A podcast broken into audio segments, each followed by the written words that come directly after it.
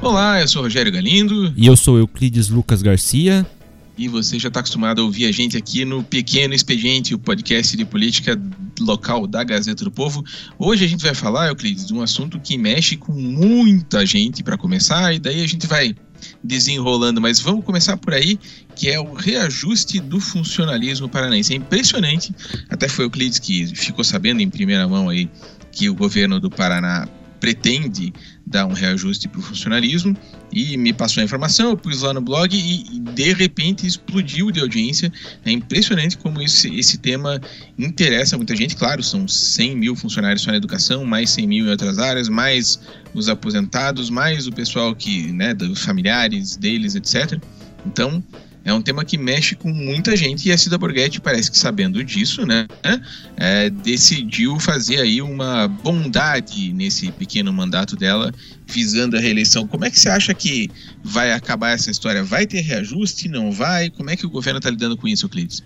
É, primeiro é importante a gente fazer um retrospecto, né, Rogério, porque lá naquela no momento da, da batalha do centro cívico, etc, houve uma greve que se estendeu por quase um semestre inteiro de professores e na época, o, o governo Beto Richa, para pôr fim à greve, ele aprovou um, o reajuste para o funcionalismo e não era o reajuste só do momento, ele, ele prevê um reajuste para anos seguintes e tal.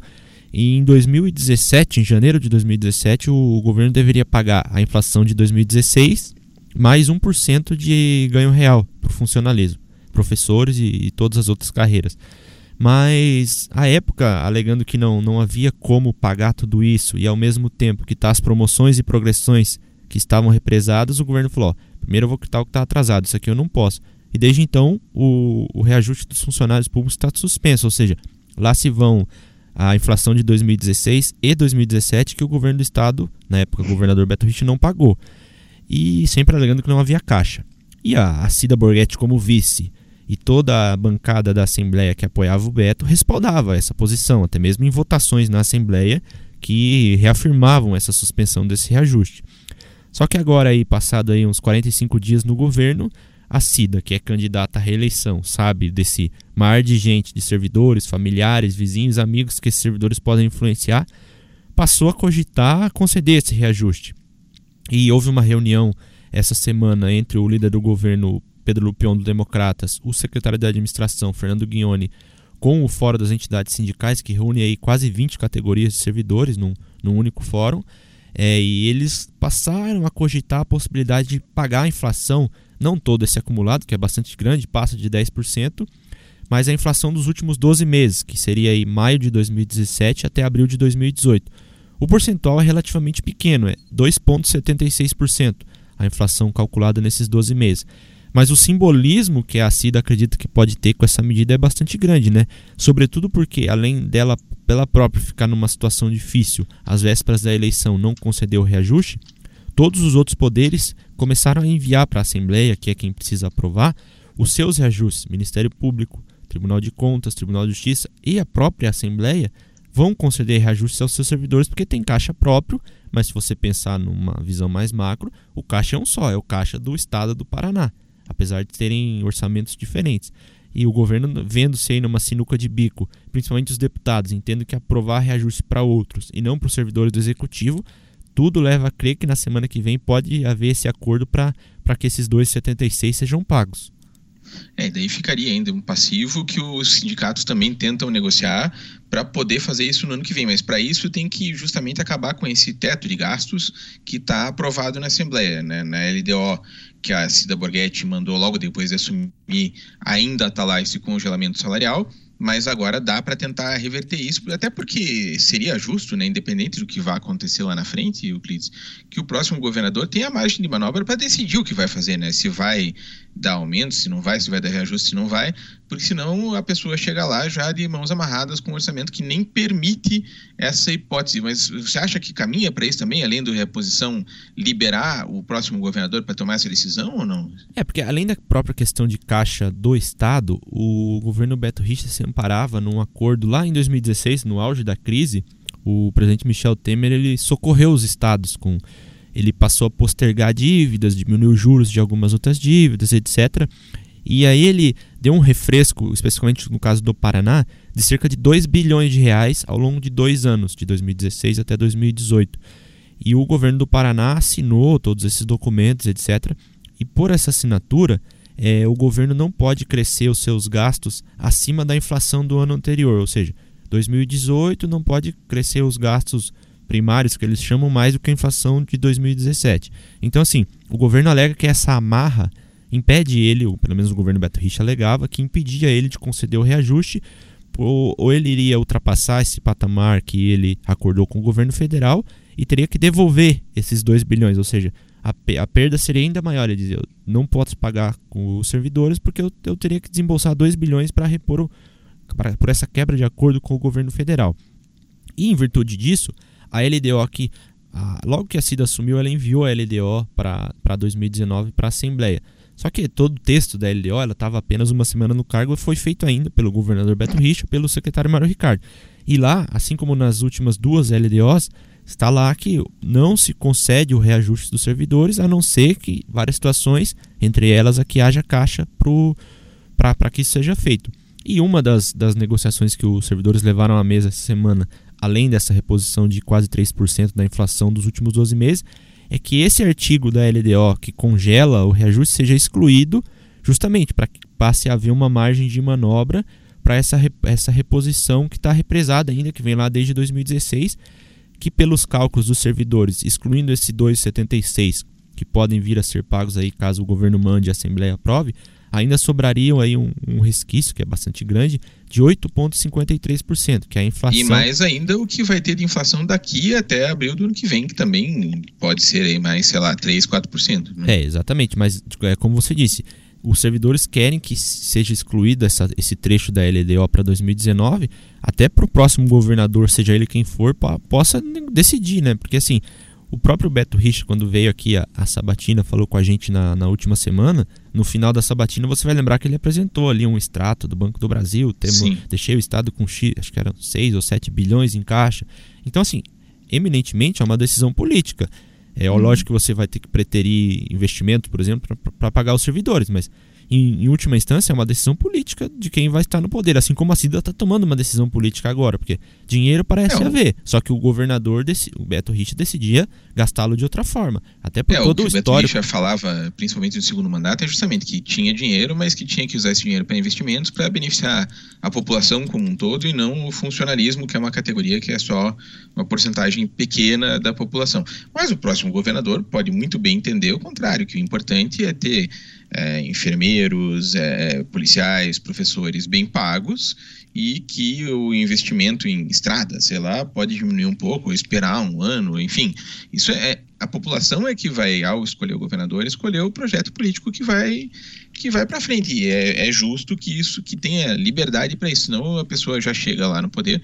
A gente diz a pessoa porque pode ser um homem ou uma mulher, chega lá sem, sem poder fazer nada, né? Mas de qualquer jeito tem que ver se essa negociação, que é um pouco mais complicada, avança, né? Porque pode ser muito bem que a Cida Borghetti diga que não vai, não vai fazer essa parte. Mas eu acredito que tem um, além da implicação pro funcionalismo, isso tem implicações eleitorais, né? Começando pelo seguinte, é, o opositor da ala governista da Cida Borghetti, o Ratinho, foi muito esperto nessa história do congelamento do, do teto, né? Não sei se você vai lembrar, mas certamente vai.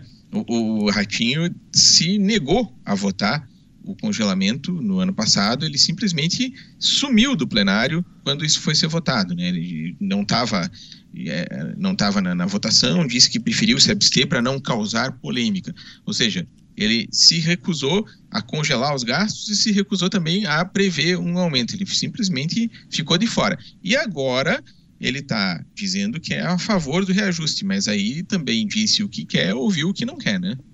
É, porque, como você disse, né, Rogério, tudo soa eleitoreiro. O próximo governador, por exemplo, ele vai decidir sem, a, digamos assim, a faca no pescoço, né, se vai ou não conceder o reajuste, porque ele já, já estará eleito, terá quatro anos para decidir o que fazer. A Cida, ela não tem esses quatro anos. Ela, ela sabe que é uma, uma decisão eleitoralmente muito importante. Tanto que ela está tentando, com essa medida de propor um reajuste para os servidores agora, mostrar, ou tentar mostrar pelo menos, que ela não tem com o funcionalismo esse ranço que tinha o governador Beto Richa, né? Apesar dela ter sido a vice, ter respaldado as ações dele enquanto governador, ela está tentando mostrar, olha, eu não sou o Beto Richa, eu não tenho rixa com servidores, tanto que ela, ela chegou a receber, por exemplo, mal comparando, o MST no, no, no gabinete, o que era impensável na época do Beto, ou seja, então assim, evidentemente que é uma, uma decisão neste momento de cunho eleitoral, apesar de a gente poder dizer que os servidores merecem, etc. Essa é uma outra discussão. Mas conceder esse reajuste agora e, e essa posição que o Ratinho tomou lá atrás. Lá atrás, primeiro, ele não, ele não se posicionou nessa votação para não contrariar o governador, já que ele fazia parte da base do, do Beto Richa, e para não ficar mal com os servidores, que, que serão votos importantes para ele tentar se eleger governador. E essa postura, de fato, é, é bastante dúbia. Mas também sou estranho o fato do Pedro Lupion, por exemplo, vir à tribuna e dizer: onde já se viu? Vocês, uh, um mês atrás, diziam que não tinha dinheiro, e agora vocês dizem que tem. Só que o Pedro Lupion era vice-líder do governo e também dizia isso, né? É, é, é uma situação bastante bizarra. E a Cida Borghetti era vice-governadora e na época também ninguém viu ela se pronunciar contra o Beto Rich, dizer não, acho que está errado, né? É, isso é, faz parte do, do jogo político, né? Na hora que está perto da eleição, todo mundo vira bonzinho, né? Um pacote de bondades que a governadora está preparando. O Ratinho Júnior também quer mostrar que ele é a favor do servidor. E, inclusive, nessa quinta-feira, agora, pela primeira vez, o Osmar Dias também, que é o terceiro candidato ao governo, também se manifestou e também, obviamente, a favor dos servidores. Quem é que vai dizer agora que é contra, né?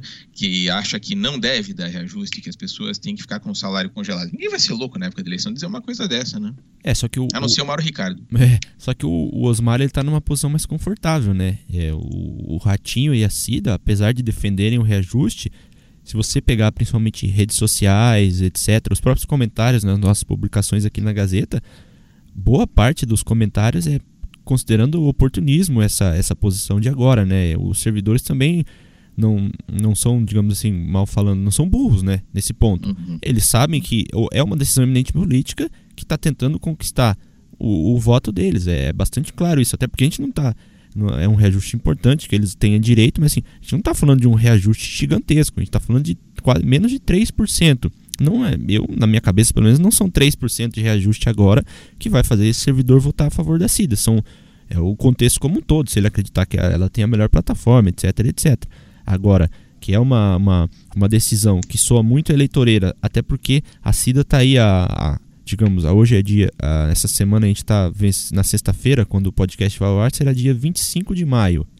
E a gente está a poucos, poucas semanas, digamos assim, da, das convenções que ocorrerão no final de julho começo de agosto, até o dia 5 de agosto. Ou seja, a CIDA está tá tendo que mostrar serviço quanto antes, sob pena de perder alianças, etc, etc. E somente uma medida isolada como essa de reajuste pode ser importante? Pode, mas não vai ser o que vai decidir a, se a candidatura dela vai decolar como ela imagina que possa decolar, né? Agora, fazendo a conta aqui pelo lado mais racional, né? A gente tem aí uma folha do Estado que é mais ou menos de 1 bilhão e 600 milhões por mês, né? Aqui no, no, no Paraná. Esse reajuste, só esses 2,76 aí, dá mais ou menos 44 milhões mês se a gente for pensar num ano, se for multiplicar por 13, porque né, tem que pensar no décimo salário. 13,3, né? Considerando é. férias é, ainda, né? É, dá quase 600 milhões de reais, mais de meio bilhão de reais.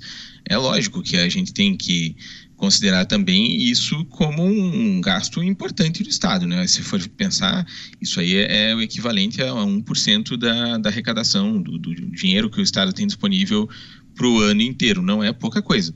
A gente tem que pensar, por exemplo, que o Estado tem, assim como o governador anterior, Patrícia, vinha dizendo, tem que investir em estrada, tem que investir em unidade de saúde, tem que investir em escola, 574 milhões, que é esse valor aí para 13 salários, daria para construir aí mais ou menos umas 200 escolas. Lógico, talvez dê para chegar no meio termo e também o funcionalismo não pode ficar com o salário congelado o resto da vida, porque é injusto com essas pessoas. Se for pensar, ela, é ainda mais o funcionalismo paranaense não tem um salário tão alto, ao contrário do que dizia o Mauro Ricardo, né? E tem que, as pessoas têm que viver, têm que comer, têm que progredir na carreira, etc. Né? Então é uma, uma conta difícil. Agora, como a gente vinha falando, tem que poder ser uma decisão política, né? Não pode, o que a gente não pode agora é impor uma, uma decisão agora para o próximo governador. Isso aí é o que parece mais errado de tudo. Né? É, até, até porque o, o efeito prático da Assembleia de, de, de eventualmente votar é, uma emenda na LDO e retirar essa, esse artigo que hoje está suspendendo a, a database dos servidores, o efeito imediato, prático, não existe, porque a decisão vai ser futura. Ou seja, é mais uma concessão, uma, uma demonstração de boa vontade com o funcionalismo do que qualquer coisa, porque nesse momento já, já provavelmente vai, vai se pagar os 2,76 e se retira esse, esse trecho da LDO para o próximo governador decidir. Ou seja, é, é, tão ou mais importante do que o próprio reajuste, se pensando eleitoralmente, claro, né? não para o bolso do servidor. Mas assim, é uma, é uma decisão que vai jogar para o próximo governador, ou seja, o efeito imediato não, não, não vai existir. É justamente isso, é uma, uma demonstração de que, olha, eu não sou o Beto Richa, estou estou abrindo aqui para vocês, mostrando que eu tenho diálogo, um canal aberto, etc. Pra, pensando em outubro, né, na, na eleição. Ah, a gente falando do Beto Richa e da Cida Borghetti, ah, que parecia até pouco tempo atrás uma dupla perfeita, agora na última semana principalmente, pareceu que está tendo problemas no paraíso, né? Que os dois não estão mais tão jogando junto quanto antes. Essa questão salarial foi um dos pontos e a outra a questão do Ezequias, né? Você acha realmente que os, os Beto e a Cida estão se afastando ou isso também é marketing eleitoral para facilitar a vida da Cida? Eu não sei, me parece que é, a Cida tá, tá tentando medir a febre até onde ela pode ir com o Beto, né? Porque a gente sabe que o governador está cercado, o ex-governador está cercado por denúncias, né? Desde o áudio do, do Deonilson com a história da Odebrecht, na, da licitação da 323, parece que a maré to, virou totalmente contra ele, né? Uma série de denúncias, houve a, a delação do, do dono da Valor na Quadro Negro, e, e isso tudo a vai... do Nelson Leal, né? Que também agora está possivelmente fazendo delações importantes, né? Isso, e, e, tudo isso vai se acumulando e uma, uma, uma, uma aliança que traga... É, tempo de TV, traga dinheiro, etc., tem que se medir até que ponto tudo isso é importante diante de um, um, um aliado, um candidato a senador que está mergulhado em denúncias e pode ser mais um, um, peso do que, uma, do que, um, do que um ajudante para você para você chegar ao governo, a reeleição ao governo, que é o que a Cida quer, né?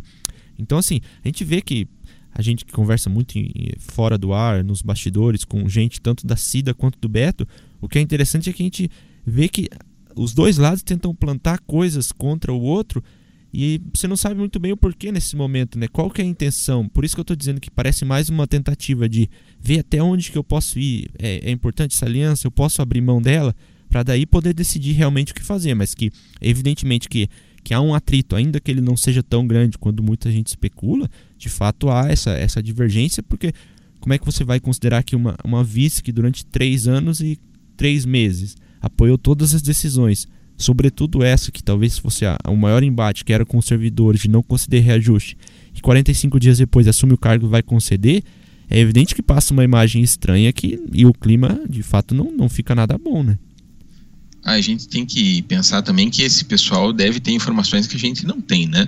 Eles devem ter lá pesquisas qualitativas, por exemplo, mostrando o que, que a população está pensando dessas denúncias contra o Beto Richa, se isso mudou ou não a percepção que o eleitorado tem em relação à Cida Borghetti. Eles devem ter pesquisas mostrando como que o governo da Cida está sendo recebido nesse momento, se a imagem dela precisa melhorar nesse ou naquele quadrante, se é com aquela população mais velha, mais jovem, enfim, esse tipo de pesquisa certamente os candidatos têm.